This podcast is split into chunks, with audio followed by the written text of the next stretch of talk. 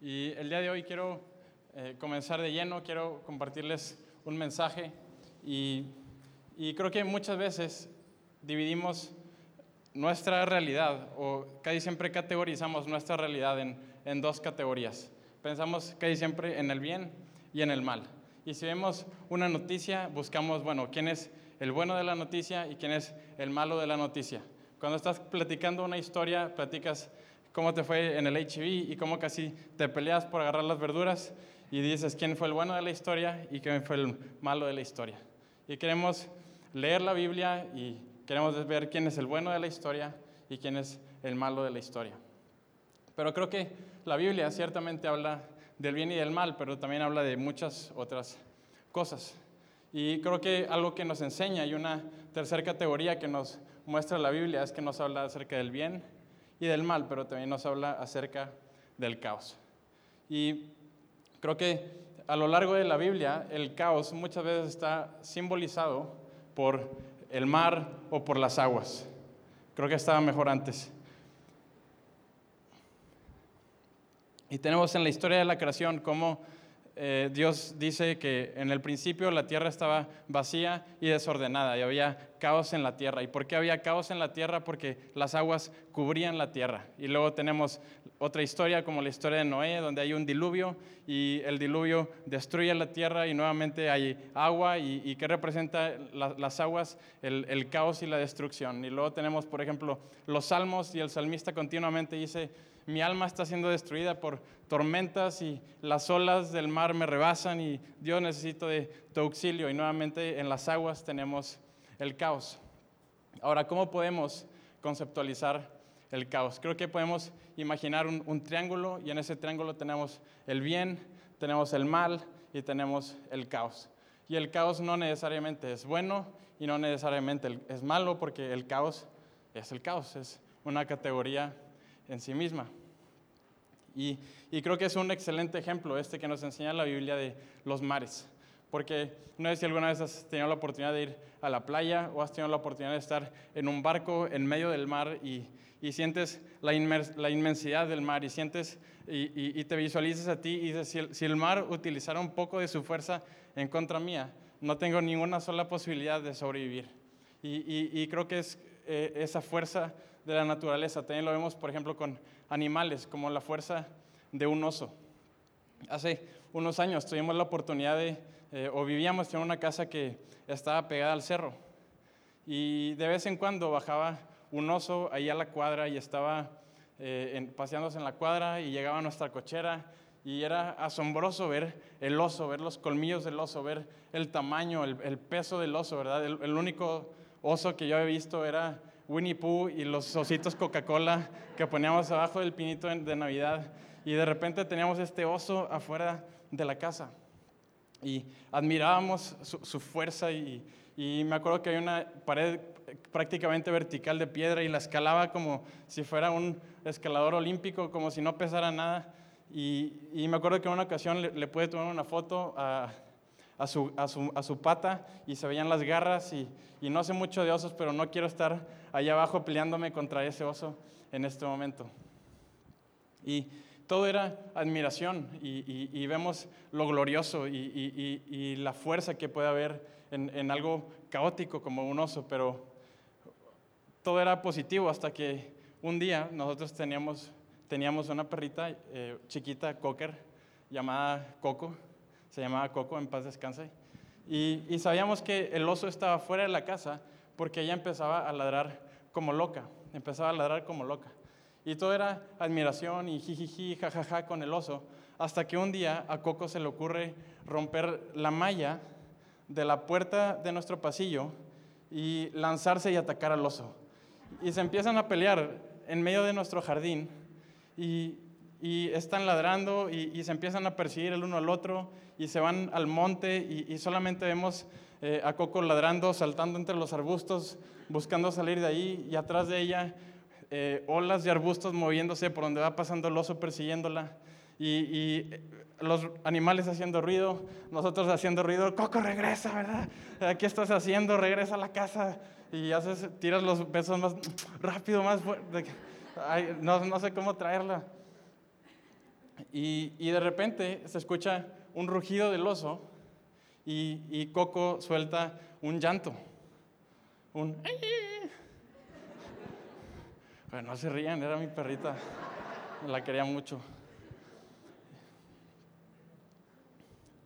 Y hubo silencio total después de eso. Se dejó de, dejó de haber movimiento y pasaron 5 minutos y 10 minutos y 25 minutos y 30 minutos y, todo permanecía igual. Yo me pregunto, ¿acaso el oso es, fue malo? ¿Acaso el oso es, es malo? ¿Acaso el caos que hay en nuestra vida es, es malo? Creo que el caos cierta, causa dolor, sí, sí causa dolor. Causa tragedias en nuestras vidas, sí, sí causa tragedias. Puede, puede desestabilizarnos, claro que puede hacerlo. Pero el caos es, es necesario, o más bien es imposible vivir sin caos en nuestra vida. Es parte de nuestra existencia porque somos seres limitados porque tenemos fuerzas limitadas, porque tenemos salud limitada, porque tenemos vida y tiempo limitado.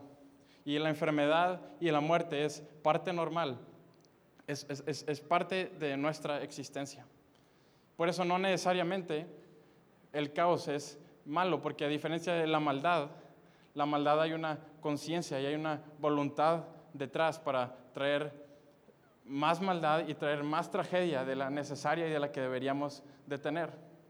El oso, el oso sigue un, un, instinto, pero nosotros tenemos la responsabilidad, tenemos el regalo o el castigo de tener una conciencia y de poder ser responsables de nuestras acciones y, y, y, con ello poder hacer el bien o poder hacer el mal. Ahora, afortunadamente pasaron 45 minutos y no sé cómo Coco regresó a la casa sin un solo rasguño y, y fueron sentimientos encontrados de alegría y enojo, de cómo te atreves a irte, ¿verdad? Entendía a las mamás que cuando se les pierden tres segundos el hijo y, y bueno, ¿qué pasa cuando llega el caos a nuestra vida? Me acuerdo hace unos años cuando eh, entré a la universidad y, y entré jugando fútbol americano y yo entré sabiendo los próximos cinco años son los únicos cinco años que voy a poder jugar fútbol americano a nivel universitario en toda mi vida. No se van a repetir, no, no voy a poder vivir esto en mis 30 ni en mis 40. Son cinco años para el resto de mi vida. Es una etapa que no voy a poder repetir. Y con ese ánimo y con ese compromiso y con esa pasión le, dedicaba todas mis ganas. Y en el cuarto año o en mi cuarta temporada, justo antes de que empezara, en el último partido amistoso, iba corriendo y, en, un partido y, yo solo haciendo un corte de dirección me lastimo la rodilla y el doctor me dice, ¿sabes qué? Te, te, rompiste el ligamento cruzado anterior de la rodilla izquierda, te tenemos que operar. Prácticamente tu año se terminó, la rehabilitación siguiente va son seis meses, así que este año ya dalo por perdido. Y de repente el trabajo de, de todo un año no sirvió para nada. Toda la ilusión de, ok, uno de los cinco años que tengo se desplomó y, y, ya no iba a ser posible eh, competir, participar, jugar en el deporte que, que disfrutaba. Y, y, son ese tipo de noticias que, que se tardan en, en, desenvolverse y no te das cuenta de la gravedad hasta que empiezas a vivirla y no te das cuenta que estás lastimado, no sé si alguna vez te hayas lastimado, hasta que tienes clase a las 7 de la mañana y, y, tienes, estás apresurado por salir y los únicos calcetines limpios están en el sótano, en la lavandería y tienes que bajar corriendo en las muletas y ahí es cuando empieza a desatarse el caos. Es que nadie me entiende, es que ni siquiera en esta situación me pueden ayudar, es que nunca me han querido y nunca me van a querer, no me valoran en esta casa, no me comprenden porque no pasan lo que yo he vivido. Y se empieza a desatar el caos en nuestras vidas unas semanas después me, me operaron y, y, y, fueron a visitarme amigos y familia. Y me acuerdo que una de las noches, las, la, una de las noches la tuve que pasar ahí solo en, el hospital. Y, y, me acuerdo que fue una noche de, de, mucha reflexión porque ¿qué haces si no te puedes parar y no tienes con quién platicar? Y, y tenía esta conversación eh, con Dios y tenía esta lucha interna de decirle a Dios, ¿por qué? ¿Por qué tuvo que pasar esto? Tengo tengo miedo, no sé si voy a poder volver a hacer ejercicio, no sé si voy a poder volver a, caminar bien o, voy a cojear, nunca me han operado de una rodilla.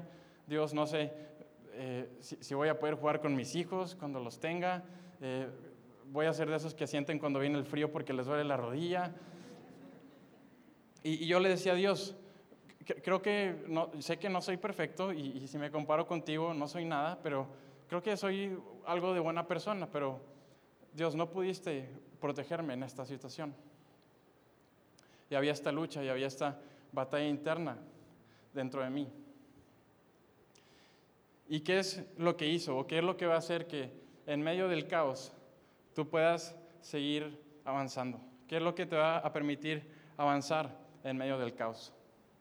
Sabes, no son las bendiciones y no son los milagros. ¿Por qué? Porque después de tener esa conversación con Dios y fue una conversación que duró varios días, ¿por qué puedo estar aquí hoy en aliento?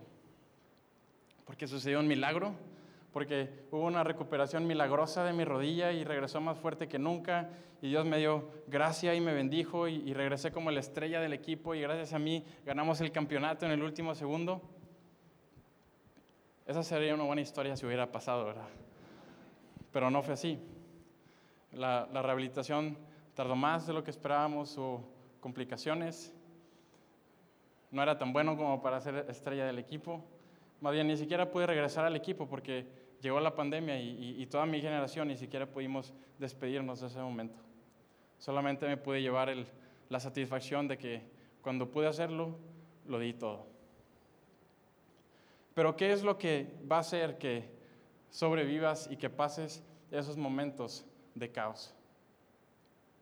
Y, reflexionándolo, y, quizás en ese momento no tenía palabras para ponerlas, pero pensando en, esos momentos, lo que me sostuvo fue el conocer a Dios. Y sabes, estoy muy, muy lejos de, conocer por completo a Dios. Probablemente conozco menos de Dios de aquello de lo que no conozco. Y, y, estoy muy lejos de conocer en la totalidad a Dios, pero el conocer a Dios te, permite navegar en medio del caos y, voy a explicar por qué. Tengo un primo que se llama Sebastián y Sebastián está en las luces allá atrás. Y tengo prácticamente toda mi vida de conocer a Sebastián. Y, y, estoy muy lejos de conocerlo por completo y de conocerlo en su totalidad, pero conozco algo del carácter de Sebastián. Y conozco el amor y el... Ah, no, estás aquí al frente. Eh, pues levanta la mano, tírame el paro. Y, algo que conozco de Sebastián es el cariño con el que ama a su familia, es el, honor y la responsabilidad con la que viene a servir aquí en Aliento. Si en estos momentos que yo estoy compartiendo un mensaje, Sebastián se acerca y me dice, rápido, dame la llave de la camioneta, yo se la voy a dar y tranquilamente yo voy a quedarme aquí a terminar este mensaje. Y no sé a dónde va a llevar la camioneta, no sé por qué me la pidió, no sé cuándo me la va a regresar, pero puedo estar confiado porque conozco las manos en las que puse la camioneta. Y de la misma manera con Dios. Quizás no sé en qué dirección está yendo mi vida. Quizás no sé por qué hay tanto caos y por qué hay tanto sufrimiento en este momento. No sé si lo voy a poder terminar de, vivir, si voy a poder vivir con esto. No sé por qué, no sé cuál es el propósito que Dios le está dando. Pero si conoces a Dios, puedes estar confiado, porque conoces las manos en las que has puesto tu vida. Ahora, si, si conocer a Dios nos permite pasar por estos momentos, la pregunta, bueno, es, ¿cómo, es Dios? ¿Quién es Dios? Y, les voy a enseñar esta, una de las lecciones más importantes que he aprendido en toda mi vida. Es una de las enseñanzas más importantes que puede enseñar eh, o aprender el hombre. Y es esta, es que Dios es bueno. Dios es bueno. En, el libro de Éxodo, que es el segundo libro de la Biblia, por primera vez se le pregunta a Dios su nombre. Y es en la historia de Moisés. Y Dios le dice a Moisés, vas a ir a liberar el pueblo. Y, y Moisés dice, entre muchas otras cosas, ok, voy a ir. Y, Dios, y le dice a Dios, pero dime cómo te llamas para que cuando me pregunten quién me envía, pueda responderles. Entonces Dios le responde con, con su nombre y le dice, diles que yo soy el que soy. Y esto hace referencia a la eternidad de Dios, en parte. Pero no vamos a hablar de la eternidad del Dios, de Dios el día de hoy, porque cuando Dios dice yo soy el que soy, también se está refiriendo a no hay nadie como yo. Yo soy el que soy porque no hay nadie como yo. Y sabes, supongamos por un momento que yo puedo hablar con, con algo de otra especie, puedo hablar con un animal, supongamos, o puedo hablar con un extraterrestre. Y el extraterrestre me pregunta, eres el primero, eres, nunca había visto a alguien como tú, ¿quién eres? ¿Cuál es tu identidad? Yo le voy a decir, bueno, bueno, yo soy Eugenio. Y por más único y por más diferente que yo sea, eh, por más incomprendido dentro de los incomprendidos, pues soy un humano. Y hay otros 7 billones de humanos en este planeta que nos parecemos en bastantes cosas. Experimentamos muchas historias similares, tenemos eh, o experimentamos los mismos sentimientos y conocemos lo que es la tristeza y la alegría y, y el dolor y la victoria y la muerte y la vida. Y hay billones de humanos como nosotros. Pero cuando le preguntamos a Dios, Dios, ¿quién eres tú? Dios dice, yo soy el que soy porque nadie se compara a mí, porque no hay nadie como yo. No, no, no, no tiene alguien para utilizar de referencia, porque yo me equivoco, yo miento, le fallo a mis seres queridos, traiciono a las personas. Mis promesas a veces se quedan cortas, pero Dios no es como nosotros. Y me da alegría porque Dios es bueno. Porque a diferencia de nosotros, Dios no se equivoca, Él no miente, Él no falla sus promesas. Él es fiel. Y saber que Dios es bueno te permitirá navegar en medio del caos. Ahora creo que también podemos hacernos la pregunta, ¿por qué Dios haría el caos? ¿Por, qué en, la historia de la creación Dios crea, me encanta porque dice que Dios crea los mares que, que simbolizan el caos pero más específico dice, y Dios creó los monstruos marinos. Es como si el caos no es suficiente, voy a personificar el caos en, los monstruos marinos. Y, es una palabra que en su original significa eh, monstruo marino, significa serpiente o dragón. Es un monstruo, es una bestia, es caos. Y, y esta palabra es utilizada en la historia de la creación y se vuelve a utilizar luego hasta el libro de Éxodo en la historia de Moisés. Y Dios habla con Moisés y le dice, vas a ir a liberar al pueblo. Le dice, yo soy el que soy. Y Dios está a punto de enviar a Moisés frente a Faraón. ¿Y quién es Faraón en esta historia? Pues Faraón, al menos para los egipcios, era un dios. Era un dios que tenía cierto poder y tiene cierta autoridad y te quiere esclavizar y te quiere robar tu libertad. Y no puedes pararte ante alguien así sin armas. Entonces Dios está a punto de enviar a Moisés ante Faraón y, le dice a Moisés, Moisés, ¿qué es eso que tienes en tu mano? Y Moisés dice, esto es una vara. Y Dios le dice, tírala al piso y Moisés la tira al piso y en el piso se convierte en una serpiente. Y nuevamente tenemos esta palabra y, la vara se convierte en serpiente o se convierte en monstruo, se convierte en caos. Y con toda razón dice la Biblia que Moisés huía de la serpiente. Imagínate vivir esa experiencia. Si con una serpiente normal corres, imagínate con una serpiente que, que viene de convertirse en vara. Es como...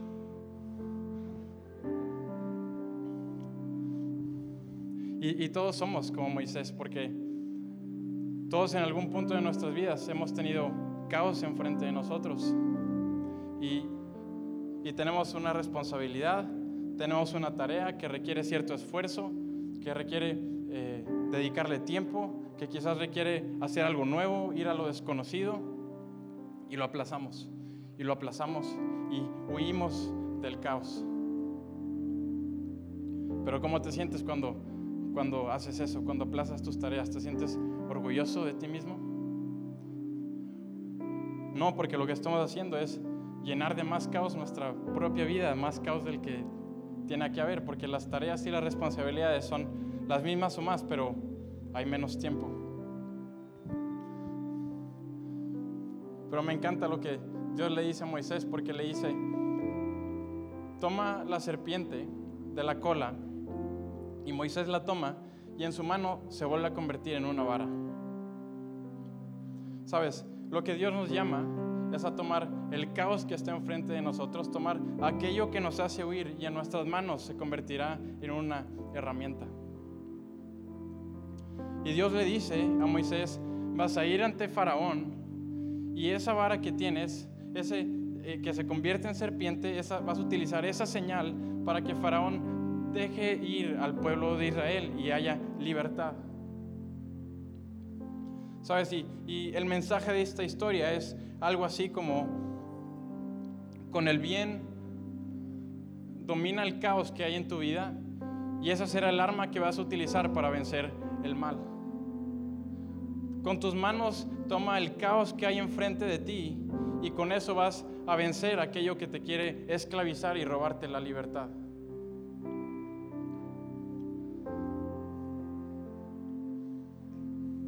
Nunca es, nunca es tan sencillo. Porque Dios le dice, y, tal vez dejen a ir al pueblo de Israel, pero tal vez no. Y si no lo dejan ir, pues haces la segunda señal. Y si no está la segunda señal, pues haces la tercera señal. Y, hay, hay, personas que en, su, que en su manera de pensar dicen, Dios, Dios se equivocó. Porque Dios, con Dios nunca puedo perder, con Dios no puedo conocer la derrota. Si, si Dios me dice que haga algo es porque tuve un sueño y porque sé que voy a tener la victoria definitiva, pero Dios le habla a Moisés y le dice, tal vez liberen al pueblo. Pero me encanta lo que sigue porque dice, tú encárgate del caos y con eso van a liberar al pueblo, pero si no sucede, no te preocupes, a partir de ahí yo me encargo. Y creo que Dios nos llama. Dios nos llama a hacer todo lo posible, todo lo que esté en nuestras manos y Él se encargará de aquello que es imposible para nosotros. Y quizás Dios, ah, quizás has, has querido comenzar a hacer todo lo que está en tus manos. Quizás sabes a lo que me refiero cuando digo que hay caos, que hay desorden en tu vida en estos momentos y, quieres tomar ese primer paso y, quieres seguir esa conversación con Dios. Pero tienes que saber que esa conversación no la inicié yo y no la iniciaste tú, esa conversación la ha iniciado Dios contigo hace mucho tiempo y Él te dice, yo soy bueno y el caos de hoy será tu arma de mañana.